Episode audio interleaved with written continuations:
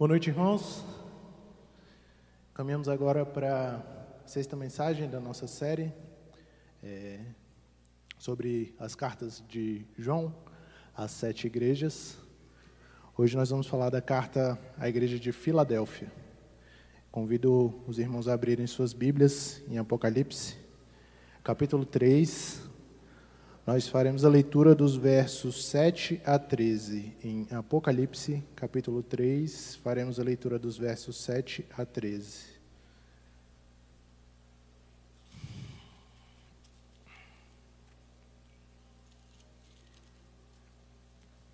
Diz assim a palavra do Senhor. Ao anjo da igreja em Filadélfia, escreve: Estas coisas diz o Santo, o verdadeiro, aquele que tem a chave de Davi, que abre e ninguém fechará, e que fecha e ninguém abrirá. Conheço as tuas obras, eis que tenho posto diante de ti uma porta aberta, a qual ninguém pode fechar, que tens pouca força. Entretanto, guardaste a minha palavra e não negaste o meu nome. Eis, farei que alguns dos que são da sinagoga de Satanás, desses que a si mesmos se declaram judeus e não são, mas mentem, eis que os farei vir e prostrar-se aos seus pés e conhecer que eu te amei. Porque guardaste a palavra da minha perseverança, também eu te guardarei na hora da provação que há de vir sobre o mundo inteiro, para experimentar os que habitam sobre a terra. Venho sem demora Conserva o que tens, para que ninguém tome a tua coroa. Ao vencedor, falou coluna do santuário do meu Deus, e daí jamais sairá. Gravarei também sobre ele o nome do meu Deus, o nome da cidade do meu Deus, a nova Jerusalém que desce do céu, vinda da parte do meu Deus, e o meu novo nome. Quem tem ouvidos, ouça o que o Espírito diz às igrejas. Vamos orar mais uma vez? Pai bondoso, Deus amado, é a tua palavra que é santa, que é perfeita e que é poderosa. Por intermédio dela, nós pedimos que o Senhor fale ao meu coração, ao coração dessa igreja, para que nós possamos, ó Pai, ser transformados pela ação do teu Santo Espírito. É a nossa oração em nome de Cristo Jesus. Amém. Você assiste ou já assistiu algum programa de culinária? Eu posso chamar de gastronomia também para ficar mais chique. Esse tipo de programa ele se tornou muito popular nos últimos anos e alguns chefes de cozinha acabaram se tornando celebridades, ficaram famosos mesmo. Tem o Masterchef, Mestres do Sabor, Programa da Palmeirinha, tem Tempero de Família, do Rodrigo Hilbert, tem o Mais Você, são só alguns exemplos desse formato. Tem muita gente que começou até a se arriscar, a se aventurar na cozinha. Depois de assistir esses programas, você vai lá ver aqueles formatos de pratos todos trabalhados, aquela elaboração, aquele preparo. E você fala: não, vou me aventurar também. Às vezes tira uma foto, publica nas redes sociais. Eu já gostava de cozinhar antes dos programas, mas com, com essa popularidade, eu acabei pesquisando a vida de alguns chefes de cozinha até me aventurei a começar um curso de cozinheiro antes de ser enviado para o seminário. Não durei muito não, porque é uma vida muito muito pesada assim, é muita ralação, aquelas panelas gigantes assim, você tinha que mexer o arroz e o feijão e tal. Mas eu conheci também um chefe bem famoso aqui no Brasil, o nome dele é Alex Atala, achei bem interessante o trabalho dele, porque ele investe na, na, cultura brasileira, na gastronomia típica do Brasil. E aí, esses dias eu estava lendo uma reportagem, achei bem interessante, porque perguntaram para ele qual era o prato predileto dele. E aí você pode pensar naquelas iguarias francesas, aquele negócio cheio de, de tchan e tal. Ele falou que prefere comer arroz e feijão. Eu falei, é, esse cara sabe das coisas. Porque um arroz soltinho, com feijão cozido na hora, não tem coisa melhor. Aquela comida de vó, chega a dar saudade, assim, chega a dar água na boca. E é interessante porque o restaurante dele fica lá em São Paulo, chama Dom. Esse restaurante ele foi avaliado com duas estrelas no Guia Michelin, que é um guia que surgiu em 1900 com o propósito de estimular a indústria automotiva. O que, que, que os caras pensaram? Não, vou fazer um guia aqui dos melhores restaurantes, dos melhores pontos turísticos, para o pessoal pegar o carro e cair na estrada. E esse restaurante dele ele tem duas estrelas de um máximo de três. E esse chefe ele se tornou bem famoso internacionalmente. Ele defende o açaí, a pupunha, esses pratos bem típicos assim. Mas ele prefere comer arroz e feijão. E eu acho que eu concordo com ele também. Nessa mensagem de hoje, se a gente puder usar essa analogia, eu posso dizer que a igreja de Filadélfia ela foi uma igreja que recebeu três estrelas de Jesus, porque somente Filadélfia e Esmirna, de todas as sete igrejas, não tiveram nenhuma nota de reprovação sequer. Foram igrejas assim impecáveis da parte de Jesus. E eu quero compartilhar com os irmãos a receita de sucesso da igreja de Filadélfia. Eu vou chamar de o arroz e feijão da vida cristã, aquilo que deve ser a base da nossa dieta espiritual, o cristianismo essencial. E tem dois ingredientes aí que eu sei que as crianças estão anotando. O primeiro ingrediente é guardar a palavra de Jesus, e o segundo ingrediente, aguardar a promessa de Jesus. Em relação ao primeiro ingrediente, guardar a palavra de Jesus, antes da gente explicar com detalhes o texto, eu preciso falar um pouco da cidade de Filadélfia. Essa cidade ela tinha uma característica muito interessante, porque ela era meio que uma ponte entre a Grécia e a Macedônia e as outras cidades da Ásia Menor, tanto em questões de comércio, cultura, quanto em relação até à própria língua grega. E, e, esse, e esse posicionamento estratégico da cidade de Filadélfia acabou fazendo com que ela se tornasse uma igreja missionária, mesmo sendo uma igreja pequena. Alguns estudiosos até dizem que era uma igreja que tinha um, um, um público que não era um, um, público muito rico, assim, era, era formada possivelmente de pobres e, e de, de pessoas mais ligadas à parte da, da agricultura, mas ainda assim era uma igreja que ela tinha uma dedicação à causa do Evangelho. Era uma igreja conhecida como uma igreja que desempenhava bem esse papel missionário.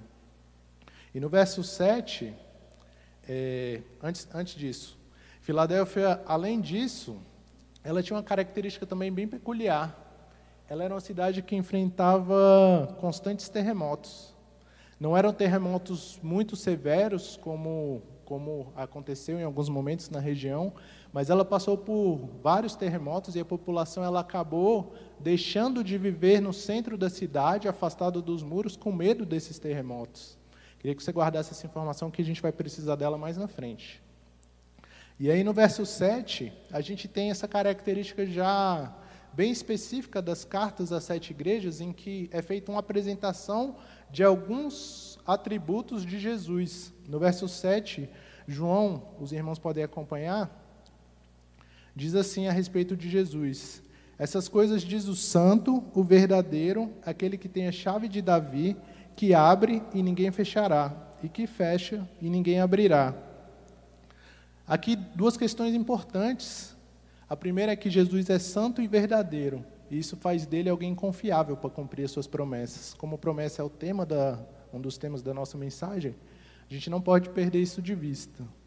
Outra questão é que esse termo chave de Davi, quando você olha, você quer entender de onde vem, né? Então, a gente tem duas posições relacionadas a essa informação de que Cristo tem a chave de Davi.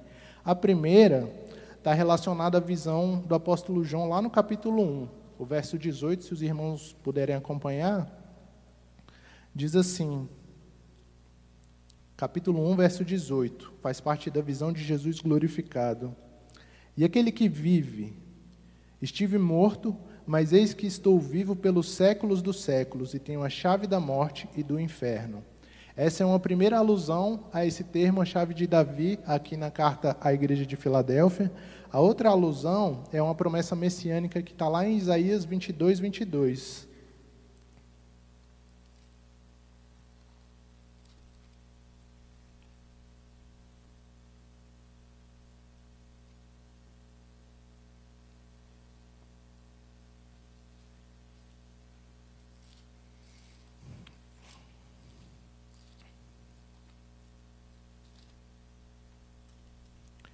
Isaías 22, 22. Porei sobre o seu ombro a chave da casa de Davi. Ele abrirá e ninguém fechará. Fechará e ninguém abrirá. É interessante porque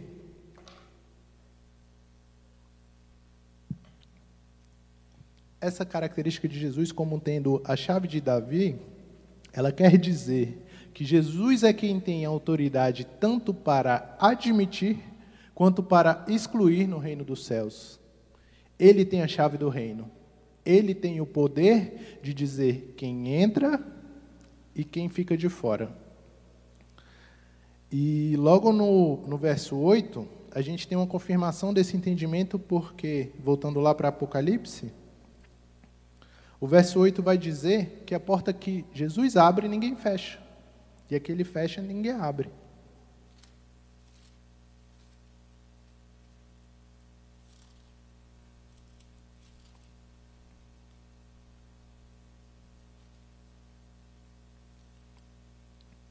E apesar da pouca força da igreja de Filadélfia, porque aqui o texto fala que ela era uma igreja que tinha pouco poder, era Jesus que colocava diante da igreja essas oportunidades de anunciar sua palavra para que mais cristãos fossem resgatados para o reino de Deus. O verso 8, os irmãos podem acompanhar, ainda traz um elogio para a igreja de Filadélfia. Diz assim que Conheço as tuas obras, eis que tenho posto diante de ti uma porta aberta, a qual ninguém pode fechar, que tens pouca força, entretanto guardaste a minha palavra e não negaste o meu nome. Ou seja, a igreja de Filadélfia era uma igreja pequena, uma igreja que não tinha tanta expressão, mas ainda assim ela perseverou em guardar a palavra de Jesus e permanecer fiel a Cristo, em viver conforme o Evangelho. Era uma igreja que não negou o nome do Senhor diante das adversidades. E que adversidades eram essas?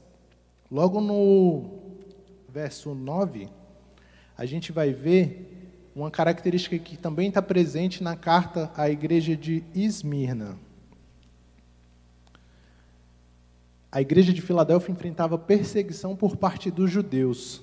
E aí é interessante a gente entender que os discípulos de Jesus, eles não intentavam fundar uma nova religião. Não era esse o objetivo deles.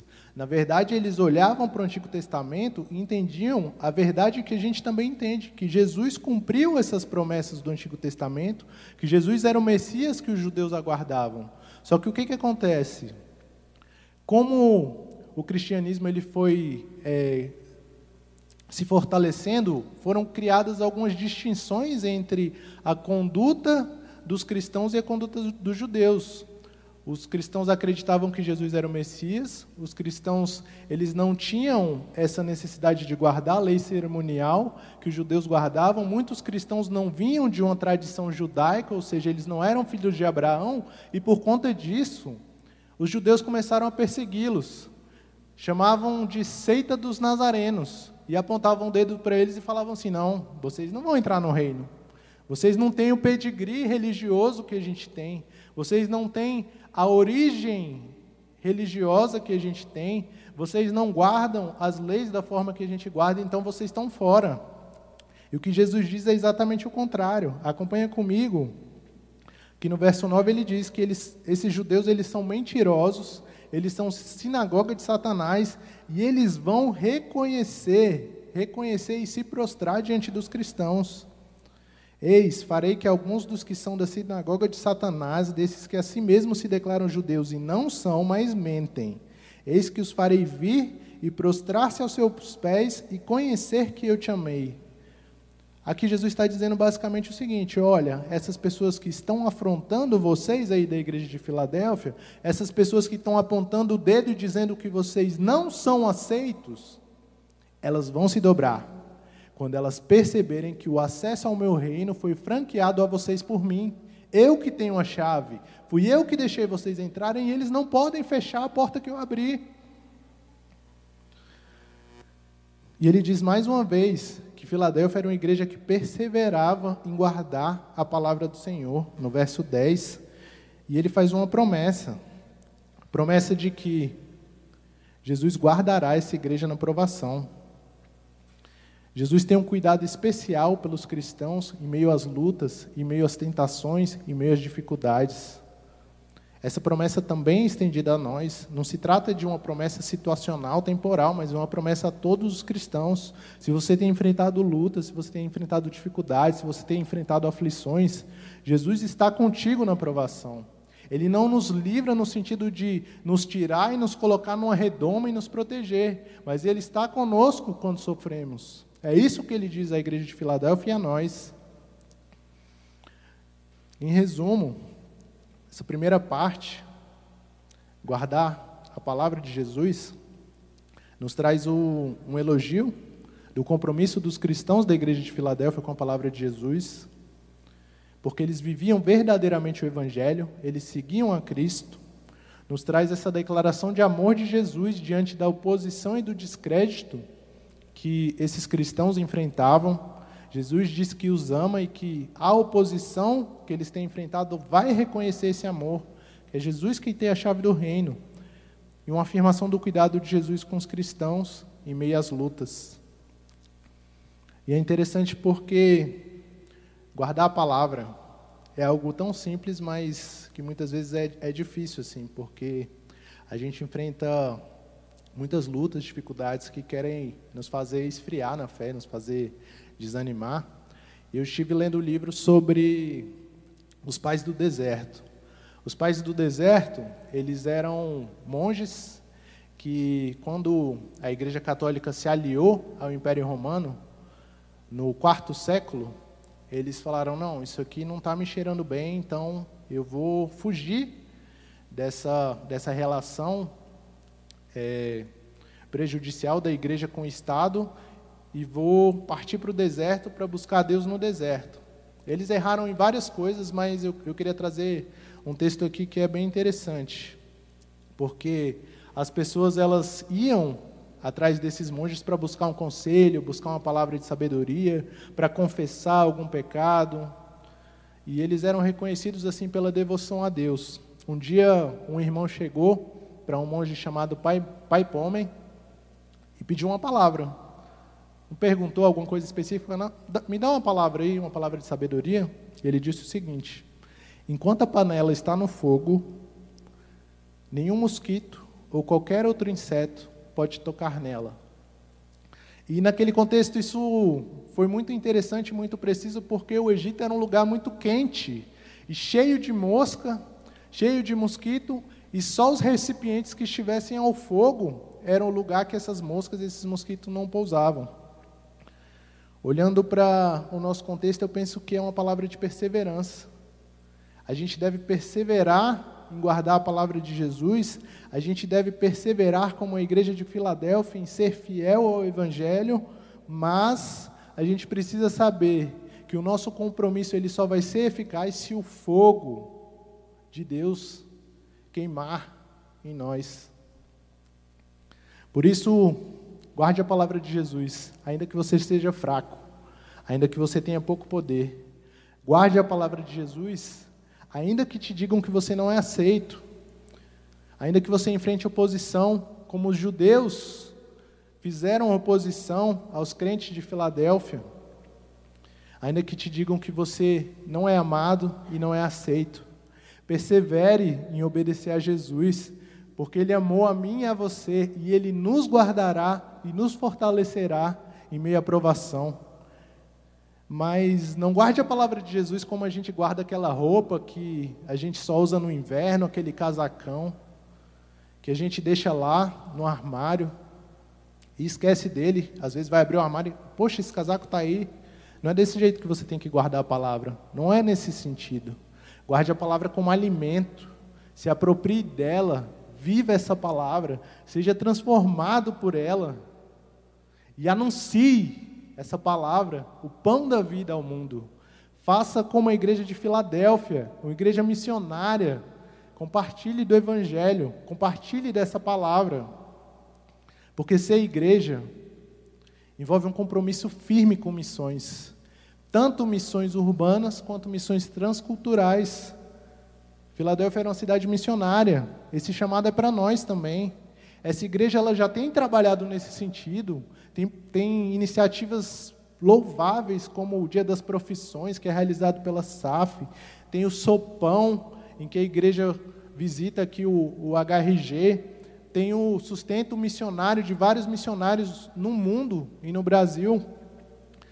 Tem as escolas bíblicas, tem a Semana Divertida, que foi anunciada agora mas só que alguns desses projetos eles estão parados por conta da pandemia, e ainda que a gente não consiga tocar esses projetos agora, a gente precisa ter esse desejo no coração, manter essa chama acesa, porque assim que as condições melhorarem, assim que for possível, a gente precisa retomar essas iniciativas. São oportunidades que Deus colocou de acordo com as potencialidades que Ele deu a essa igreja. E a gente não pode deixar de fazer essas coisas porque a gente se acomodou a ficar sentado num banco, a ficar em casa assistindo o culto pela internet.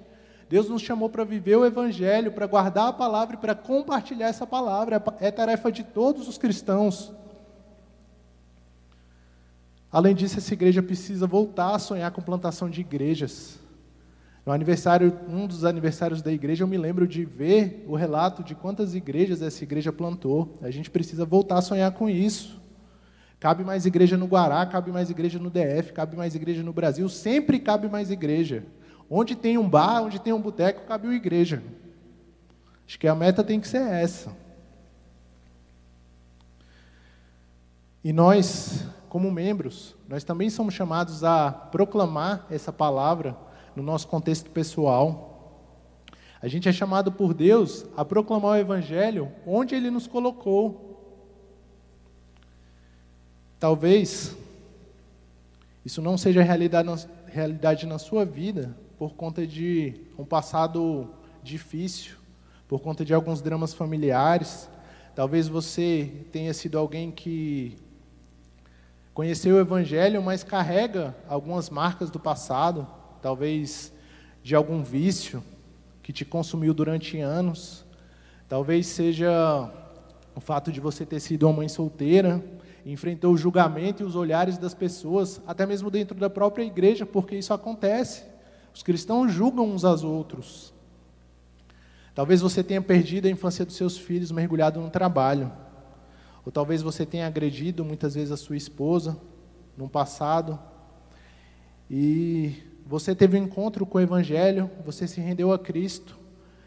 Mas você tem dificuldade de compartilhar da palavra porque todas as vezes que você se levanta para falar de Jesus para alguém, a sua consciência te acusa. O diabo te acusa e te diz assim: não, você não é digno de falar de Jesus porque você fez isso lá atrás. Você não tem condições de compartilhar o Evangelho porque o seu passado é manchado. Você não é digno do nome de Cristo. E isso é verdade. Nenhum de nós é digno do nome de Cristo.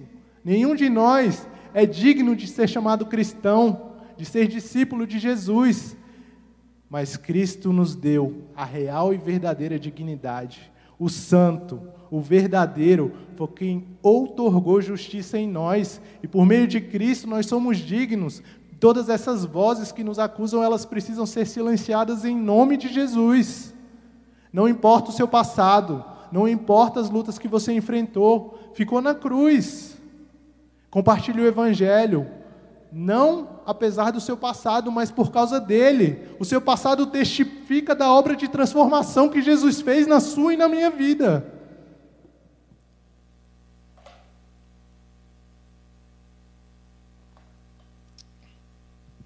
E é nessa confiança que nós anunciamos o Evangelho.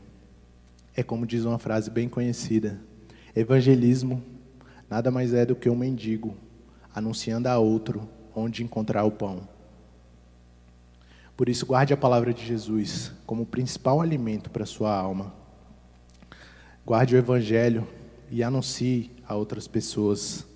Mas não apenas guarde a palavra, aguarde a promessa.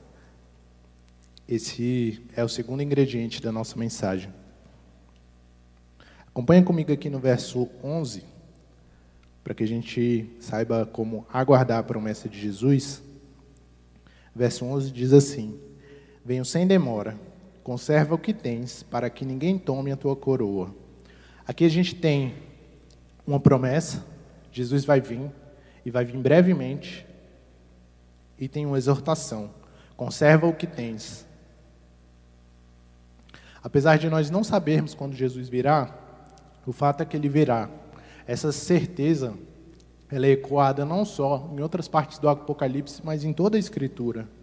E é um incentivo para que nós cristãos permaneçamos firmes diante das adversidades, porque Jesus vai vir consolar o seu povo e castigar os seus adversários. Jesus vai vir consolar o seu povo e castigar os seus adversários. No verso 12, a gente tem, quero ler mais uma vez com os irmãos. Ao vencedor, faloei coluna no santuário do meu Deus, e daí jamais sairá. Gravarei também sobre ele o nome do meu Deus, o nome da cidade do meu Deus, a nova Jerusalém que desce do céu, vinda da parte do meu Deus, e o meu novo nome. Esse verso ele tem um significado muito especial para os cristãos da igreja de Filadélfia. Porque, como eu comentei no começo dessa reflexão, a cidade enfrentava constantes terremotos. O clima de insegurança, ele era sempre frequente na vida daqueles irmãos. Tanto que muitos eles optaram por morar fora da cidade por conta disso, com medo dos terremotos.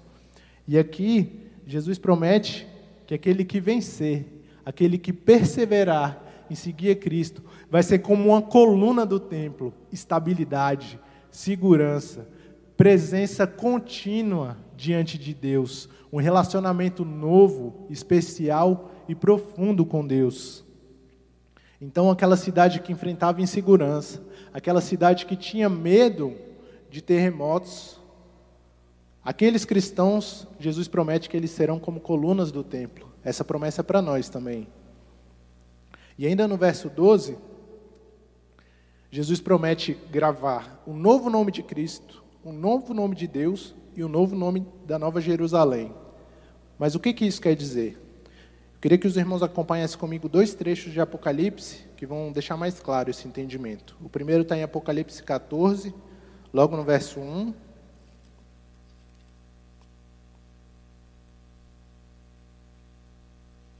Apocalipse 14, verso 1, diz assim: Olhei e eis o cordeiro em pé sobre o monte Sião, e com ele cento e quarenta e quatro mil, tendo na fronte escrito o seu nome e o nome de seu pai.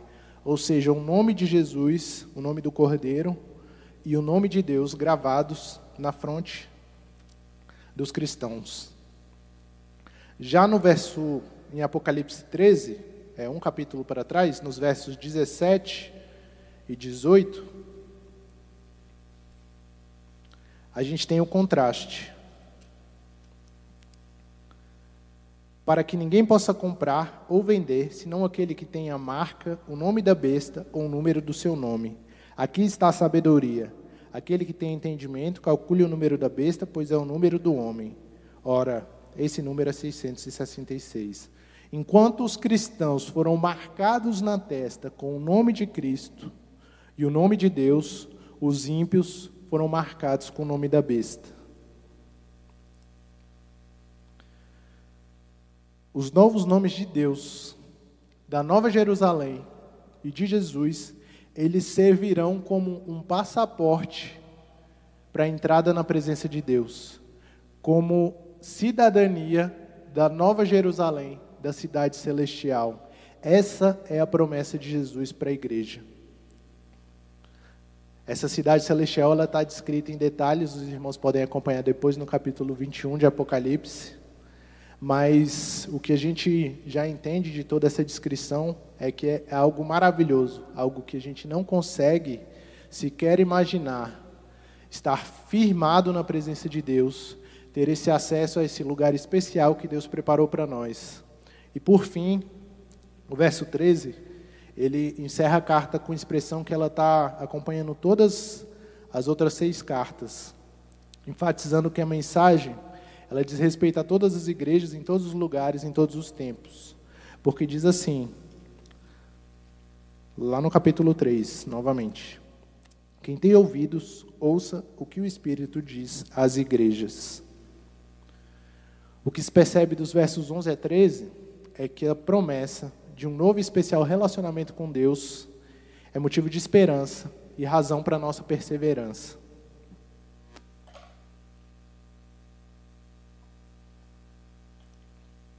Já que a gente está falando de comida, eu quero contar uma outra história. Essa história é sobre um chefe de cozinha chamado Máximo Bottura. Ele tem um restaurante lá na Itália que chama Osteria Franciscana.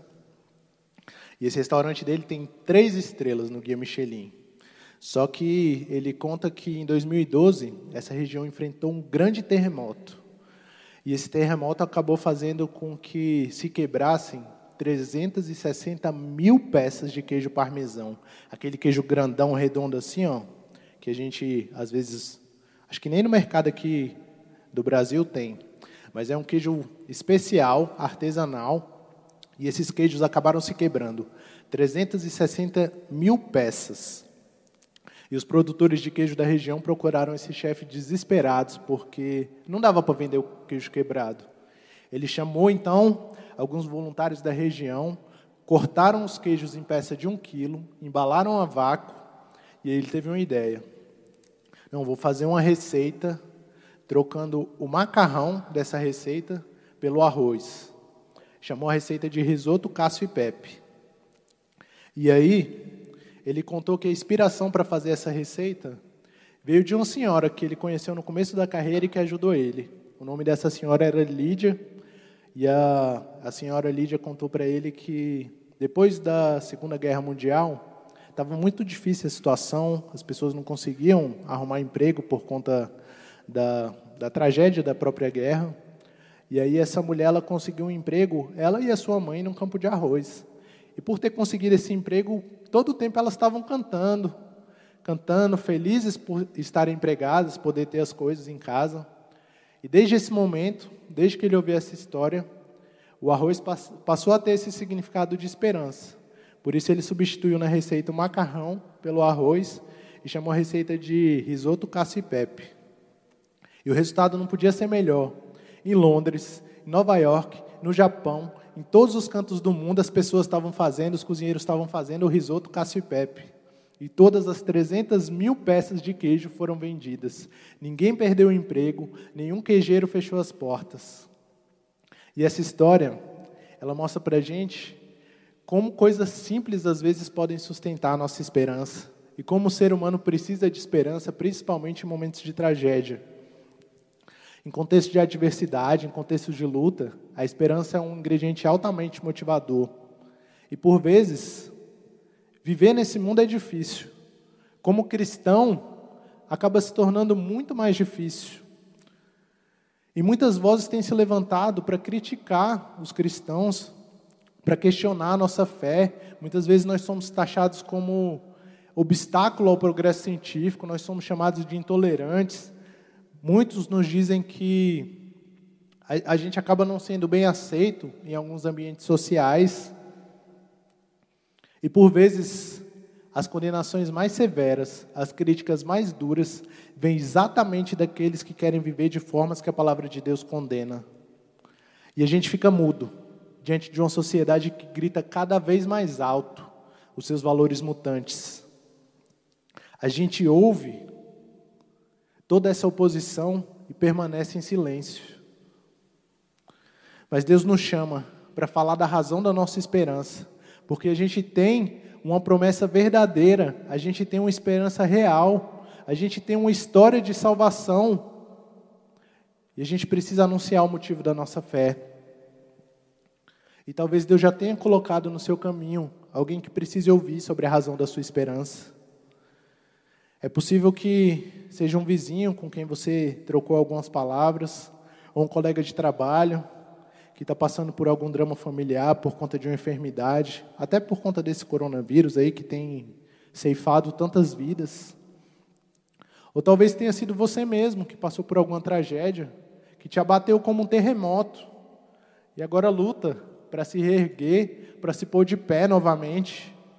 Pode ter sido um acidente de carro, que levou alguém que você amava. Pode ter sido alguém que você amou, com quem você construiu sonhos, planejou uma vida juntos e a pessoa te abandonou, foi embora, desabou o seu chão. Eu não sei qual o terremoto que te atingiu, mas eu sei que em Jesus Cristo existe esperança verdadeira e duradoura para você Deus tem promessas e Ele é santo, Ele é fiel para cumprir essas promessas que Ele fez à igreja de Filadélfia e a nós. Eu não sei qual foi o terremoto que te abateu, mas eu sei que Deus pode te levantar e te tirar dos escombros, dos escombros, te tomar pela mão e te colocar de pé novamente. Guarde a palavra de Jesus, permaneça, permaneça confiando na promessa, porque ser cristão é depositar esperança em Jesus, é ansiar pelo cumprimento das promessas, promessas de um relacionamento mais profundo com Deus, que foram feitas aos cristãos de Filadélfia e a nós também. Jesus vem sem demora, ele espera que você conserve a sua fé até que ele venha. Ele prometeu lugar seguro em sua presença ao que vencer. Ele prometeu que nós seremos como colunas de um templo diante da Sua presença. Aqui ele não está falando de um templo físico como que nós temos aqui. Ele está falando da própria presença dos Deus Santo. Estaremos continuamente firmados na presença dEle. Que nós possamos guardar a palavra de Jesus enquanto aguardamos com esperança pelo cumprimento da promessa que Ele nos fez. Que nós possamos anunciar o Evangelho para que mais pessoas troquem a esperança passageira pelas promessas de Jesus. Que em todos os lares dessa igreja possa ser servida a receita dos cristãos da igreja de Filadélfia, o arroz e feijão do cristianismo, aquilo que é a base da nossa dieta espiritual. Guardar a promessa e a, guardar a palavra e aguardar a promessa de Jesus. Guardar a palavra e aguardar a promessa de Jesus. Porque foi a palavra de Jesus que nos deu a promessa. E como diz o verso 7, Ele é santo, Ele é verdadeiro, Ele é fiel para cumprir aquilo que Ele prometeu. Ele vai cumprir. Um dia nós estaremos como colunas, firmes na presença de Jesus. Eu anseio por esse dia, que você possa ansiar também por esse dia. Que todas as vezes que as dificuldades da vida te abaterem como um terremoto, você possa lembrar que Cristo te sustenta durante a jornada, te fortalece durante a caminhada, pode te tirar dos escombros em que você se encontra e te colocar firme, de pé, na presença dEle. E que ainda que você enfrente oposição, ainda que muitos te digam que você não é amado, que você não é aceito, Jesus reafirma hoje que você pertence a Ele, que a porta do reino que Ele abriu ninguém pode fechar não tem quem possa fechar a porta que Jesus abriu. Confie nas promessas de Cristo. Guarde a palavra de Jesus. Ele virá, meus irmãos. Essa mensagem é uma mensagem de esperança. Essa esperança precisa permear a nossa caminhada cristã. Nós precisamos estar continuamente visitando e revisitando a palavra de Jesus, nos alimentando dela, porque ela é que vai fazer arder a chama das promessas de Jesus no nosso coração. Curva a sua cabeça, ore comigo. Senhor amado, muito obrigado porque o Senhor tem promessas para nós, Pai. Muito obrigado porque o Senhor nos diz, por intermédio da tua palavra, que a porta que o Senhor abriu, Pai, o acesso ao teu reino, que foi franqueado a nós em Cristo Jesus, ninguém pode fechar, Pai. Nós somos herdeiros do reino porque o Senhor nos deu essa herança, ó Pai, e ninguém pode roubá-la de nós, Pai. Que nós possamos continuamente ser estimulados, ó Pai, a meditar na Tua palavra, a nos alimentarmos dela, ó Pai, a guardarmos essa palavra e aguardarmos a promessa de um dia, ó Pai, alcançarmos um relacionamento pleno e perfeito com o Senhor, Pai. É a nossa oração, ó Deus. Aquilo que nós pedimos em nome de Jesus. Amém.